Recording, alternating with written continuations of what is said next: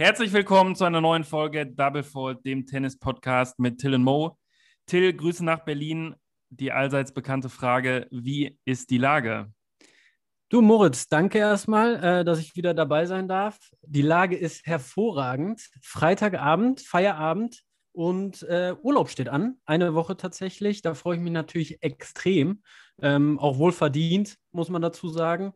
Ja, und natürlich. ähm, dann ist es natürlich auch schön, dass der Laver Cup vor der Tür steht, über den wir natürlich reden müssen. Und eine weitere Meldung, bevor wir nach Boston schauen, wo der diesjährige äh, Laver Cup stattfindet, einmal kurz nach Frankreich blicken, denn Pistol Pete Gojo Gojovcik hat weiterhin einen Run, steht im Halbfinale gegen einen anderen Liebling von uns. Wer könnte es anders sein als Hubi.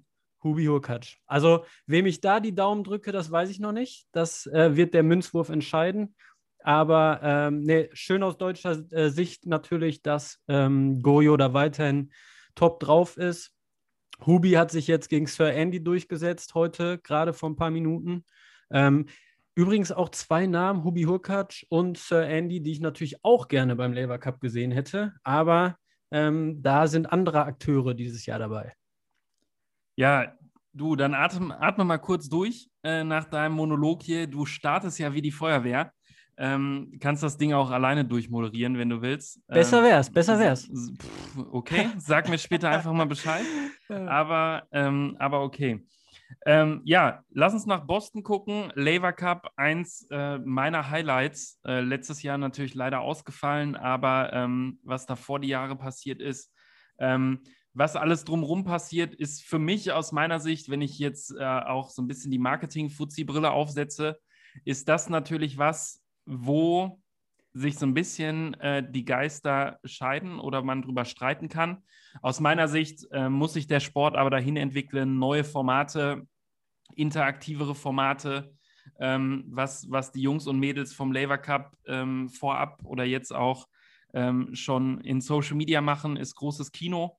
Ähm, vielleicht nochmal für äh, unsere Zuhörer da draußen, ähm, das Format Laver Cup ist ein Team-Event es spielt Team Europe ähm, gegen Team, ja, Not Europe quasi. Es ist ein bisschen angelehnt an den Riders Cup beim Golf, ähm, der schon eine längere Tradition hat. Laver Cup, ähm, benannt nach dem ja, famosen Rod Laver, der jetzt auch vor Ort ist. Ähm, ziemlich geiler Typ, der alte Australier, ähm, der noch äh, in, in hohem Alter Stimmung macht. Ähm, die Teams treten an. es ist eine Wochenendveranstaltung, Freitag, Samstag, Sonntag. Es werden insgesamt zwölf Matches gespielt, jeweils pro Tag drei Einzel, ein Doppel. Und ähm, wer jetzt mitgerechnet hat, es gibt zwölf Punkte zu vergeben und am Ende des Tages schauen wir dann nochmal darauf, welches Team gewonnen hat. Ähm, in der Vergangenheit Team Europe, ähm, ja, ein bisschen, äh, ein bisschen die Nase vorn. Aber ich glaube, wir müssen mal auf die ähm, Teilnehmerliste gucken, weil da hat sich ähm, ja im Vergleich zur Vergangenheit ein bisschen was getan. Es sei denn, ja. du hast noch Ergänzungen.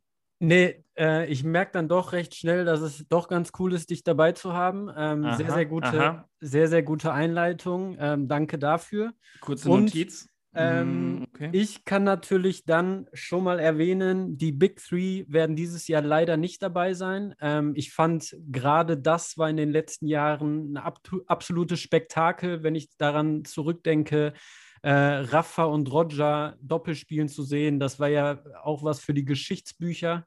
Ähm, dann natürlich auch die Momente auf der Bank, wo sich zwei der größten aller Zeiten gegenseitig coachen. Äh, für jeden Tennisfan natürlich ja, Wahnsinnsszenen.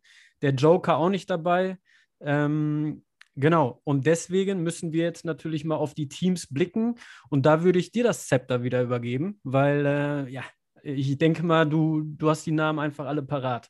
Ja, ich bin ja hier äh, der Zahlen, Daten, Fakten-Experte von Double Fault, deswegen äh, gehe ich mal ganz schnell rein mhm. äh, in meine Excel-Liste. Kommen wir zur Weltauswahl. Ähm, Dennis Shapovalov, äh, Felix Auger aliasim, zwei Kanadier, dann Diego Schwarzmann, Riley Opelka, John Isner und Crazy Nick Kyrgios sind am Start. Ähm, wenn man sich ein bisschen die Weltrangliste anguckt, ähm, dann könnte man natürlich auch ein, zwei Namen äh, aus dieser Liste hinterfragen. Christian Garin aus Chile zum Beispiel äh, deutlich besser gesetzt oder Alex de Minoir, wenn man jetzt auch mal ähm, noch nach Australien guckt. Aber Nick Kyrgios will man ja natürlich auf jeden Fall dabei haben, ähm, was man dann auch verstehen kann. Und wenn wir dann den Schwenk äh, nach Europa machen, dann haben wir natürlich den frisch gebackenen US Open-Sieger Daniel Medvedev dabei. Tsitsipas, Zverev, Rublev, Berettini und last but not least Kaspar. Auch dabei, ja. bisschen mhm. überraschend, aber der Junge hat sich äh, mal sowas von verdient, kann man sagen. Ja. Ja, und ähm, ja, wie ist so dein erstes Fazit, wenn du auf die Liste guckst?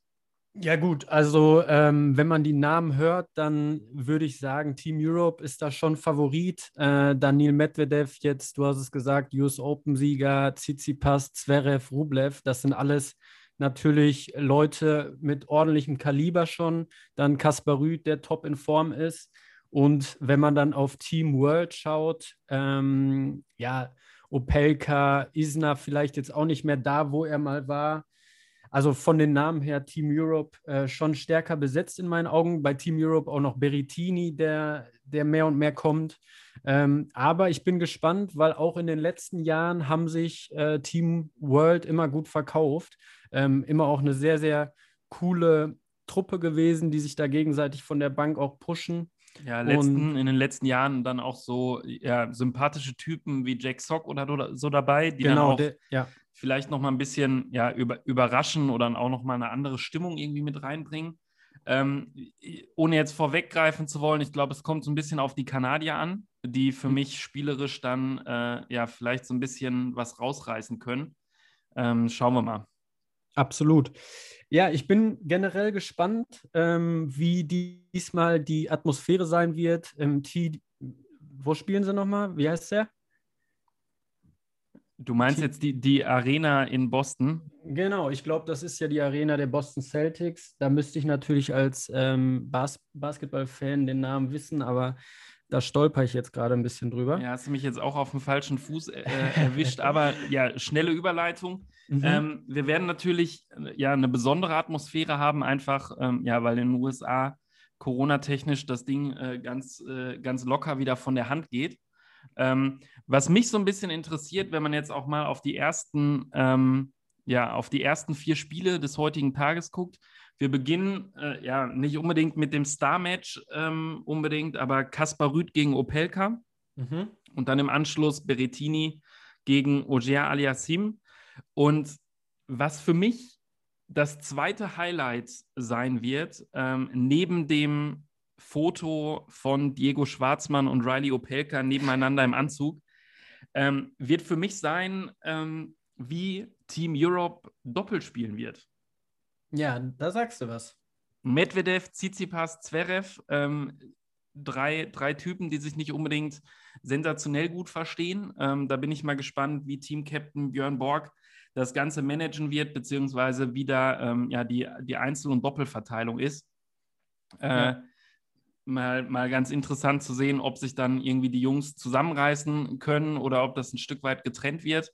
Ähm, erstes Doppel wird sein Zverev Berettini gegen Isna Shapovalov. Das heißt, da schon mal ganz interessant, äh, ja, die, die Streithähne der, der US Open oder der letzten Jahre. Medvedev, Tsitsipas, Zverev erstmal getrennt und Isna Shapovalov, äh, ein Amerikaner mit einem Kanadier, wo man vielleicht auch gedacht hätte, okay, ähm, da, da stellt man Isna Opelka zusammen auf oder Chapeau mit FAA. Ähm, schauen wir mal, was John und Pat McEnroe sich dabei überlegt haben. Das sind die Team-Captains äh, von Team äh, ja, der Weltauswahl. Jetzt hätte ich fast schon Team USA gesagt. Ähm, mhm. Ich bin gespannt, aber generell kann man, glaube ich, einfach sagen oder festhalten, ähm, dass das einfach ja ein Turnier ist oder ein Format ist, was aus meiner Sicht so ein bisschen den, den ja langweiligen oder den monotonen Turnierkalender so ein bisschen aufrüttelt. Ne? Also es ist einfach deutlich mehr Präsenz in den Medien, in Social Media. Es wird ähm, ja viel Hintergrund, äh, viel Hintergrundgeschichten werden erzählt. Ähm, das heißt, das zeigt für mich so ein bisschen, dass es halt auch anders geht und dass man nicht so ganz den, ja, den starren Turnierkalender so abfiedelt, würde ich sagen. Absolut.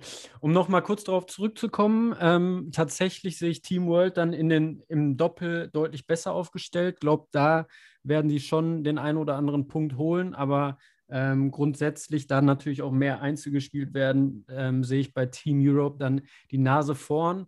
Und ähm, zum grundsätzlichen Konzept der Veranstaltung, ich bin mega Fan, ähm, hat man vorhin wahrscheinlich schon rausgehört. Ich fand es in den letzten Jahren überragend.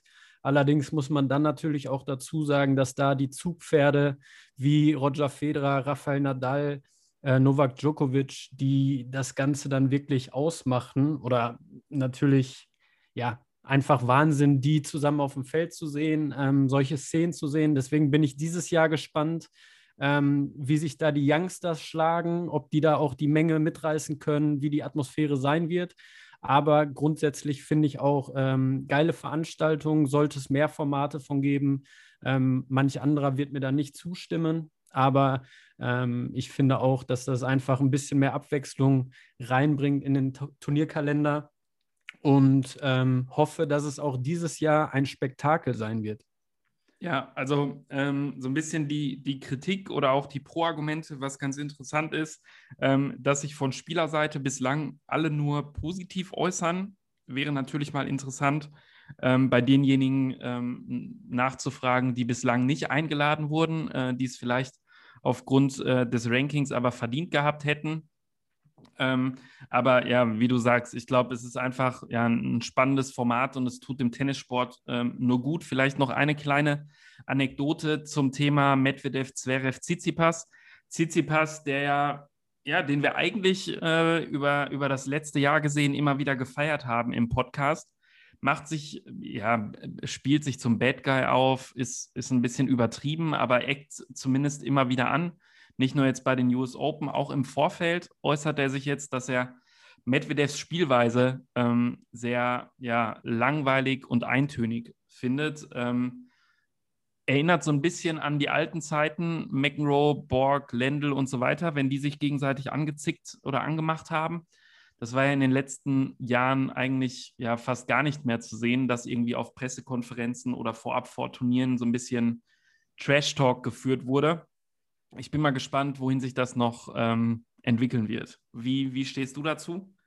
Ich finde es tatsächlich ganz cool. Ähm, also es kam ja immer wieder mal vor, dass ein Kirgios ein bisschen, ähm, ja, ein Djokovic zum Beispiel ein paar Sprüche verteilt hat oder so. Aber ich finde durchaus, dass vor allem Leute wie Medvedev, Tsitsipas, die jetzt die nächsten Jahre prägen werden, ähm, fände ich schon ganz interessant, zu sehen, wenn da immer wieder mal ein bisschen äh, gestichelt wird und da so eine Rivalität herrscht, weil ähm, ja, ich finde, selbst Nadal, Federer, Djokovic ähm, über die Jahre eigentlich immer sehr respektvoll miteinander umgegangen, äh, was natürlich sehr, sehr cool ist, Sportsmanship und so weiter. Aber ähm, fände es eigentlich auch mal ganz cool, wenn da hier und da mal ein bisschen geschossen wird, weil ähm, dann wird es nicht langweilig. So sieht es doch mal aus. Apropos nicht, lang, nicht langweilig, es ist jetzt 1846. Äh, ich werde jetzt mal schnell um die Ecke zischen und mir einen Döner holen und dann äh, vor den Fernseher schmeißen. Kaspar mhm. Rüth, Riley Opelka. Ähm, es geht los. Lever Cup 2021. Ich bin heiß wie Frittenfett. Ähm, ich wünsche dir und allen da draußen, die auch einen schönen Urlaub haben, einen schönen Urlaub. Ähm, schaltet beim Lever Cup ein, hört uns zu und wir hören uns in den nächsten Tagen mit einem Fazit vom Lever Cup 2021. So machen wir es. Ich danke dir. Schönes Wochenende an alle und bis zum nächsten Mal.